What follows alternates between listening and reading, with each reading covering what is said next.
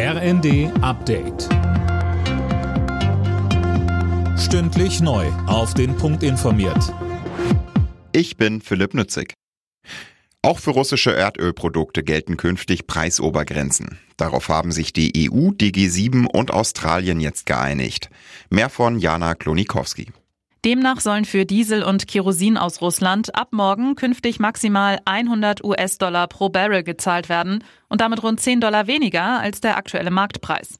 Schon im Dezember hatten sich EU, die G7 und Australien auf einen Preisdeckel für russisches Rohöl geeinigt. Seitdem dürfen Unternehmen aus den beteiligten Ländern nicht beim Import von russischem Öl helfen, das mehr gekostet hat.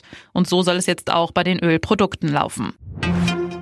EU-Kommissionschefin von der Leyen sieht keinen festen Zeitplan für einen EU-Beitritt der Ukraine. Beim Gipfeltreffen in Kiew bestätigte sie, bevor verhandelt werden kann, müsse die Ukraine einige Voraussetzungen erfüllen. Dazu zählt etwa ein stärkeres Vorgehen gegen Korruption.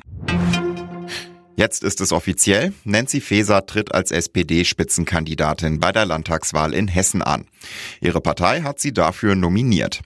Faeser hatte angekündigt, dass sie trotz Kandidatur weiter Bundesinnenministerin bleiben will.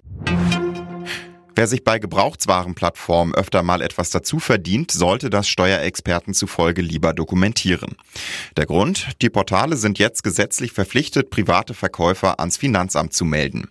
Wenn die mehr als 30 Artikel im Jahr verkaufen oder über 2000 Euro machen. Im Freitagsspiel der Fußball-Bundesliga hat der FC Augsburg gegen Bayer Leverkusen gewonnen. Mit 1 zu 0 setzten sich die Augsburger gegen das Team von Xabi Alonso durch.